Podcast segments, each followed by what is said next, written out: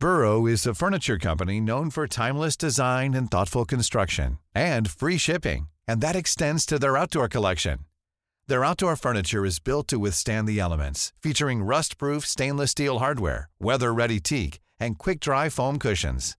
For Memorial Day, get 15% off your Burrow purchase at burrow.com slash ACAST and up to 25% off outdoor. That's up to 25% off outdoor furniture at burrow.com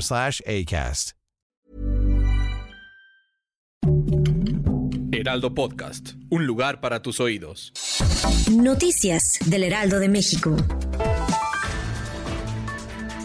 El día de ayer se registró un incendio forestal que afectó 30 hectáreas del polígono de la zona arqueológica de Monte Albán. Fue necesario la intervención del ejército que aplicó el plan DN3. Incluso los mismos artesanos de la localidad apoyaron para combatir las llamas. Tras seis horas el incendio fue controlado y la zona arqueológica no resultó afectada.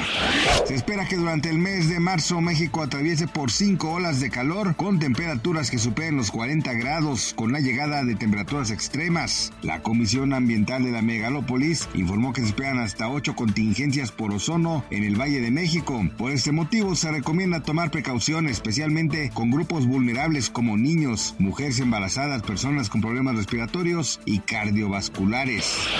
A un día que se cumplan dos años del inicio de la guerra entre Rusia y Ucrania, el Comité Internacional de la Cruz Roja informó que busca esclarecer el paradero de 23 mil personas, las cuales han sido capturadas, asesinadas o perdieron contacto con familiares familiares tras huir de sus hogares. También informó que más de 14 millones de ucranianos abandonaron su país a causa de este conflicto bélico. La Asociación Mexicana de Instituciones de Seguros informó que durante 2023 los productos más robados fueron los abarrotes. Además se registró un incremento en robos en maquinaria, refacciones, equipo electrónico y sacos a granel de semillas y cereales. Gracias por escucharnos, les informó José Alberto García. Noticias del Heraldo de México.